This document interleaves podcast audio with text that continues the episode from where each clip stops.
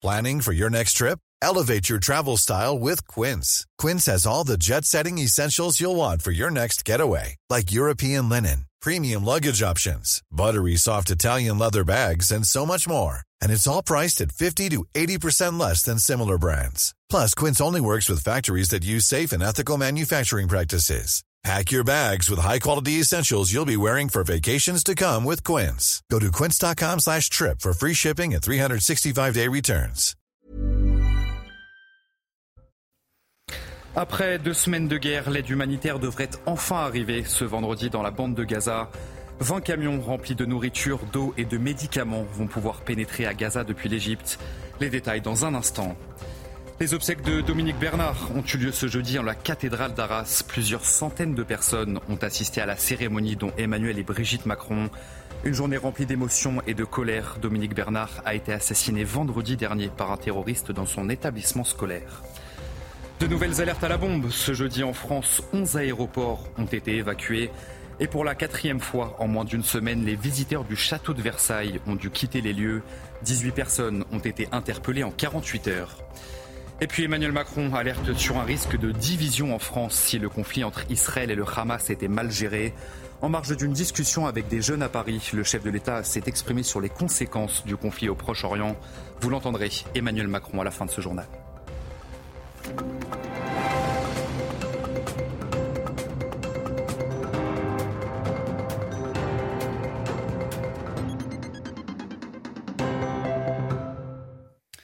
Bonsoir à tous, soyez les bienvenus sur CNews dans l'édition de la nuit. L'aide humanitaire tant attendue par les Palestiniens dans la bande de Gaza devrait donc arriver ce vendredi. C'est ce qu'a annoncé un média égyptien près de deux semaines après le début de la guerre entre le Hamas et Israël. Aujourd'hui, plus de 2 millions de Palestiniens sont privés d'eau, d'électricité, de médicaments et de nourriture. Cette aide humanitaire arrivera dans des camions par la frontière entre l'Égypte et la bande de Gaza. Michael Dos Santos. À Rafah, frontière entre la bande de Gaza et l'Égypte, les camions d'aide humanitaire sont toujours bloqués. Avec eux, des bénévoles égyptiens toujours aussi déterminés. Nous avons emballé de la nourriture et des fournitures médicales pour nos frères de Gaza. Cela fait maintenant trois jours que nous restons au poste frontière. Pour avoir accès à l'eau ou encore à l'essence, les files d'attente sont interminables. Les conditions de vie sont désormais critiques dans la bande de Gaza. On ne trouve pas de nourriture, de boissons, un abri ou des vêtements pour nos enfants. Principale victime, les enfants. Privés de besoins élémentaires, certains souffrent déjà de problèmes de santé. Les enfants sont malades. Nous ne trouvons ni eau pour boire, ni nourriture. Mon enfant a un an, je n'ai pas trouvé de lait, ni quoi que ce soit pour le nourrir. Sur ce marché de la bande de Gaza, certains aliments sont toujours disponibles à la vente. Problème, les consommer s'avère impossible.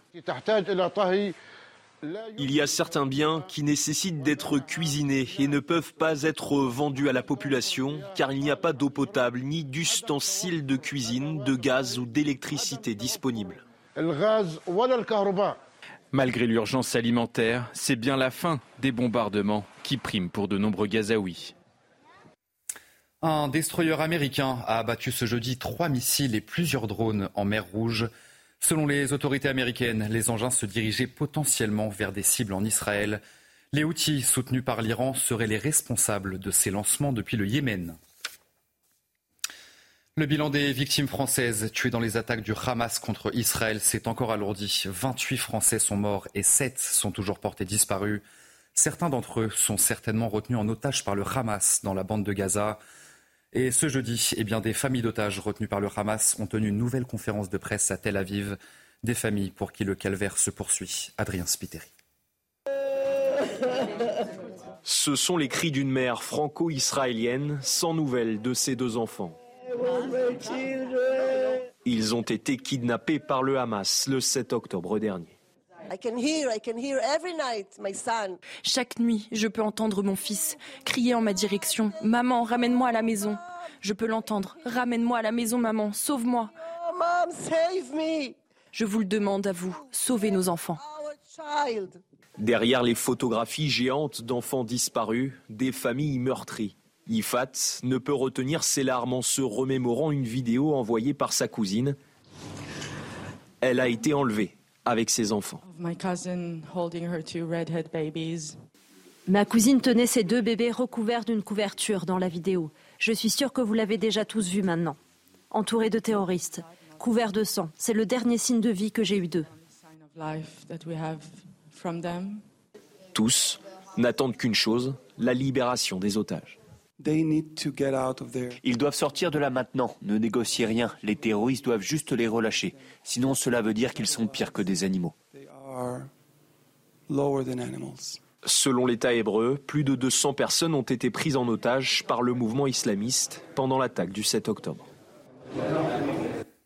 L'ancien président de la République, Nicolas Sarkozy, s'est exprimé sur la situation des otages.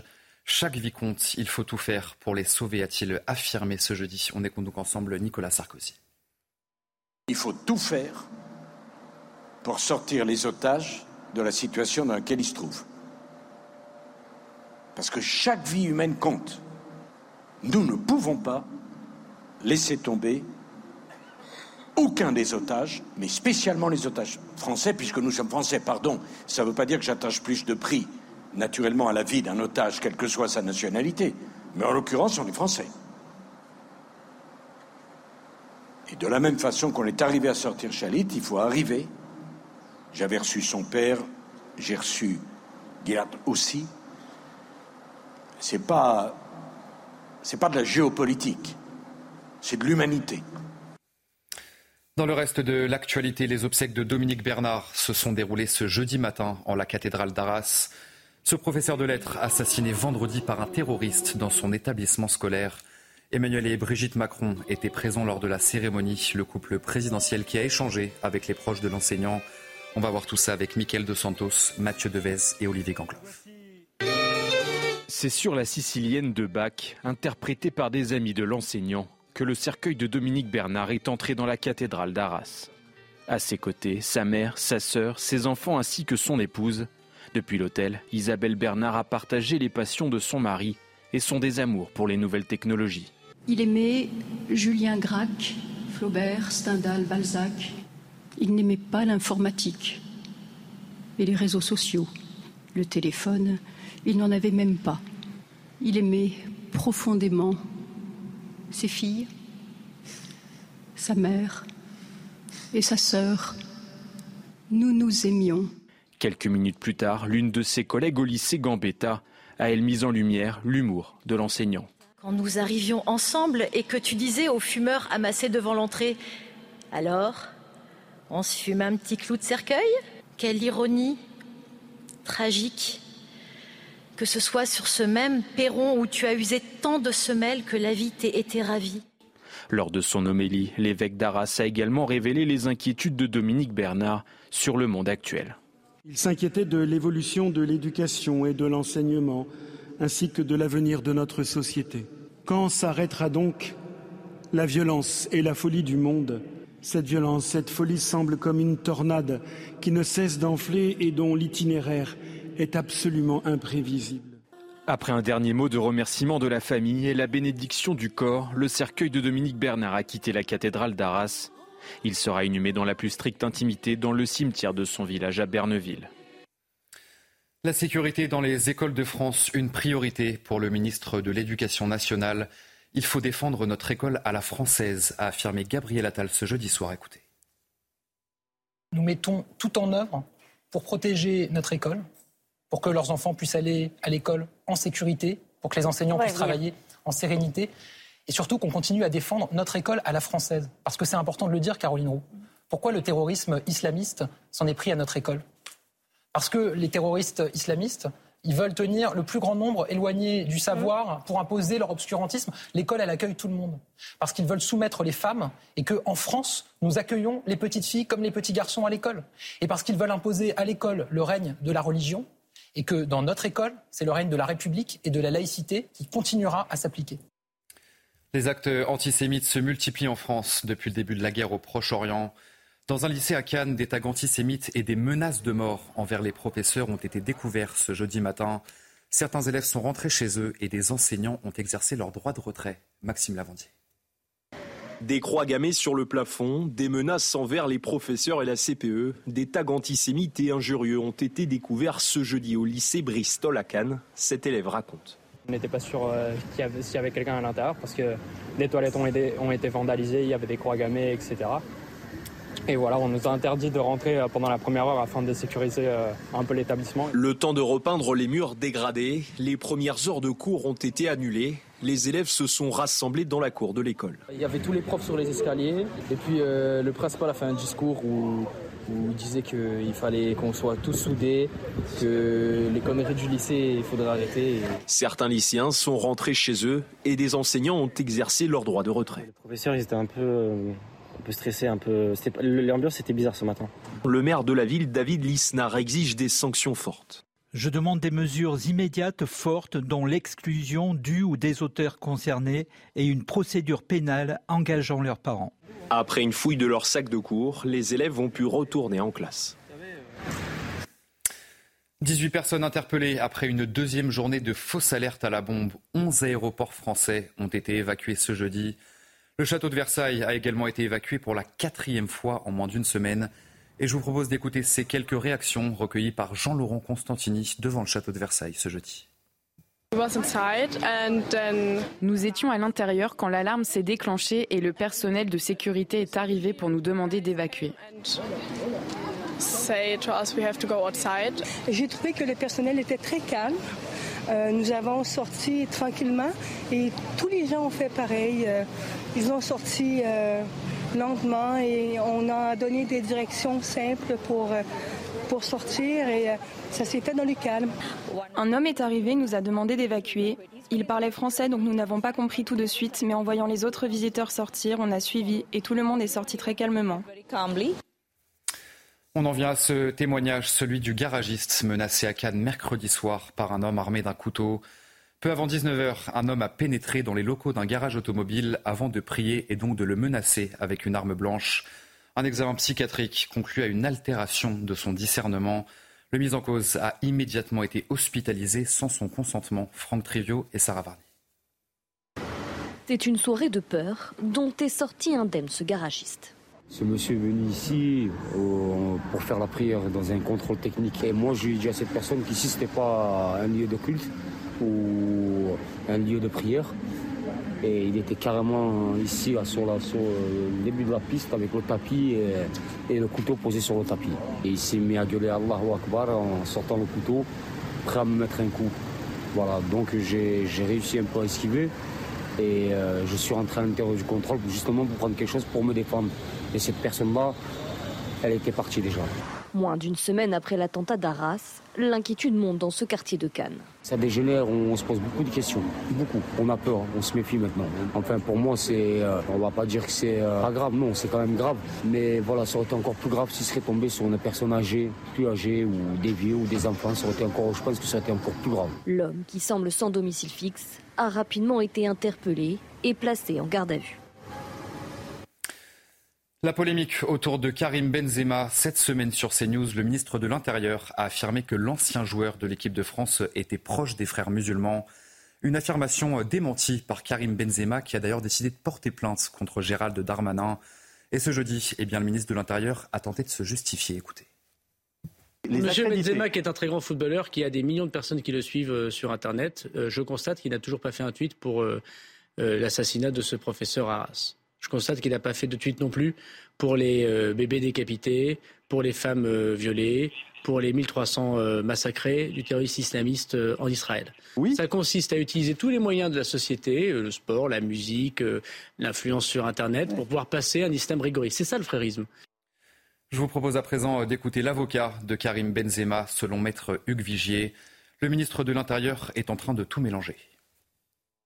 Non mais bon, alors c'est complètement absurde qu'il arrête de mélanger toutes les notions. Les frères musulmans, c'est une organisation spécifique, donc on a des liens où on n'en a pas avec les frères musulmans. Et donc si lui, ça devient un truc général, c'est-à-dire tous les gens qui n'ont pas fait un tweet pour Israël ou pour le professeur ou pour euh, les, supporters suédois euh, deviennent des fréristes, enfin où allons-nous?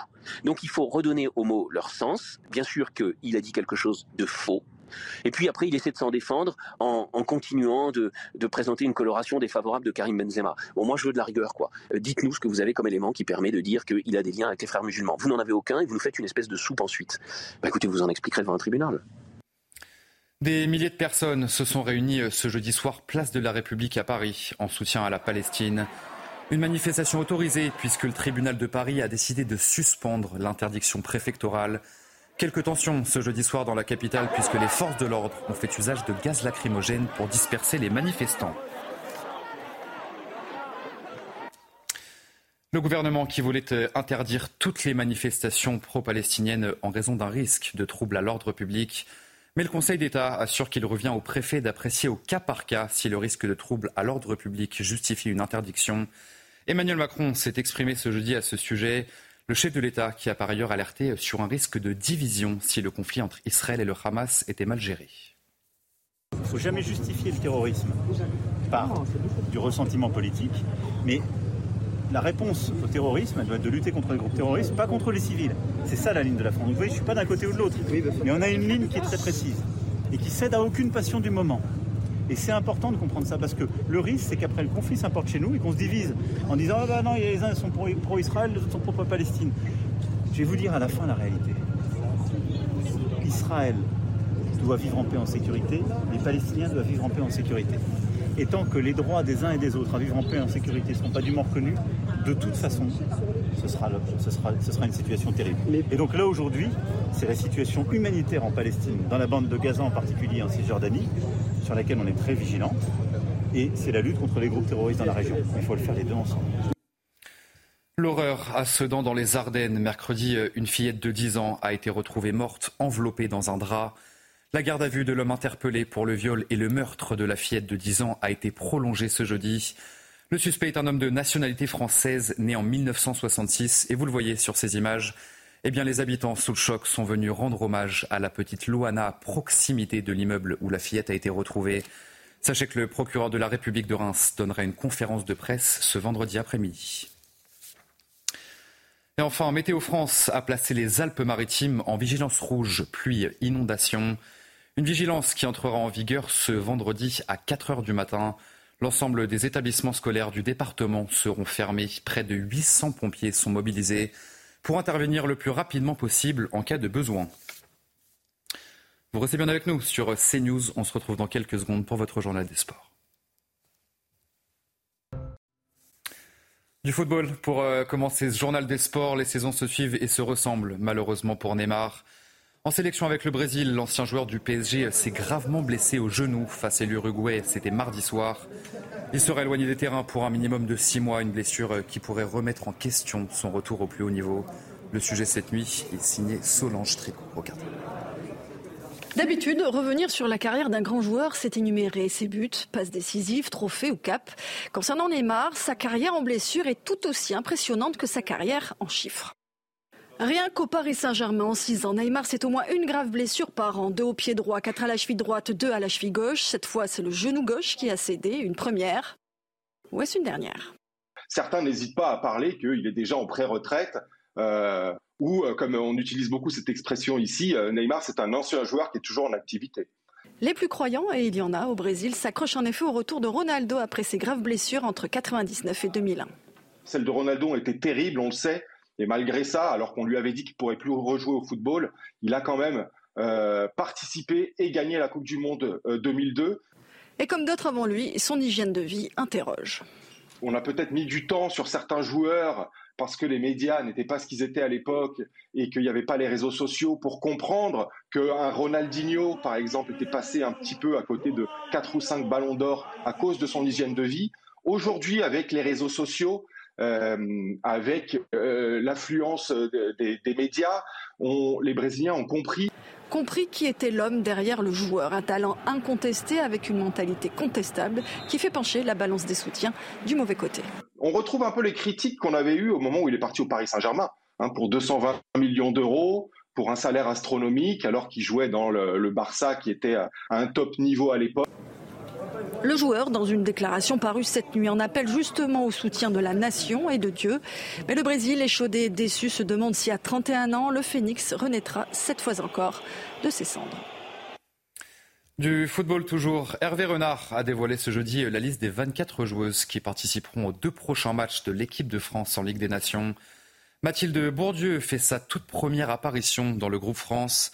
A noter l'absence de Marie-Antoinette Catoto, la joueuse du PSG a fait son retour en club, mais reste encore un petit peu trop juste pour jouer avec l'équipe nationale. Le sélectionneur des Bleus a tenu d'ailleurs une conférence de presse ce jeudi et on va donc écouter ensemble Hervé Renard. Bah, j'ai réfléchi, oui, assez longuement. J'ai, interrogé mon staff. J'ai appelé Marie également et j'ai pensé qu'il était encore un petit peu trop tôt pour la rappeler. On ne sort pas d'une si longue blessure euh, avec immédiatement, immédiatement un pic de forme euh, au summum, donc il faut du temps. Il, faut, il y a certainement des phases un petit peu plus difficiles que d'autres. Laissons-la obtenir encore plus de temps de jeu avec le Paris Saint-Germain. Et puis, euh, bah, on espère la revoir assez rapidement. On va terminer ce journal des sports avec un mot de rugby, puisque les demi-finales de la Coupe du Monde ont lieu ce week-end. La première affiche, c'est Nouvelle-Zélande-Argentine ce vendredi soir au Stade de France. Un duel entre deux nations qui ont toutes les deux perdu leur premier match dans ce mondial avant bien sûr de se relancer. Alors même si les Blacks sont bien sûr les grands favoris, eh bien l'entraîneur Ryan Foster se méfie quand même de cette équipe d'Argentine. Do or die, they're finals. And we said it before the Irish game, and is that it's the best team on the night that wins it. And we know Argentina has done that to us. Allez, vous restez bien avec nous sur euh, CNews. On se retrouve bien sûr dans un instant pour un prochain journal. Après deux semaines de guerre, l'aide humanitaire devrait enfin arriver ce vendredi dans la bande de Gaza. 20 camions remplis de nourriture, d'eau et de médicaments vont pouvoir pénétrer à Gaza depuis l'Égypte. On voit donc ça dans un instant dans notre prochaine édition. Je vous souhaite une très belle nuit à toutes et à tous sur notre antenne. Retrouvez tous nos programmes et plus sur cnews.fr. Why don't more infant formula companies use organic, grass fed whole milk instead of skim? Why don't more infant formula companies use the latest breast milk science? Why don't more infant formula companies run their own clinical trials? Why don't more infant formula companies use more of the proteins found in breast milk? Why don't more infant formula companies have their own factories instead of outsourcing their manufacturing? We wondered the same thing. So we made ByHeart, a better formula for formula. Learn more at byheart.com.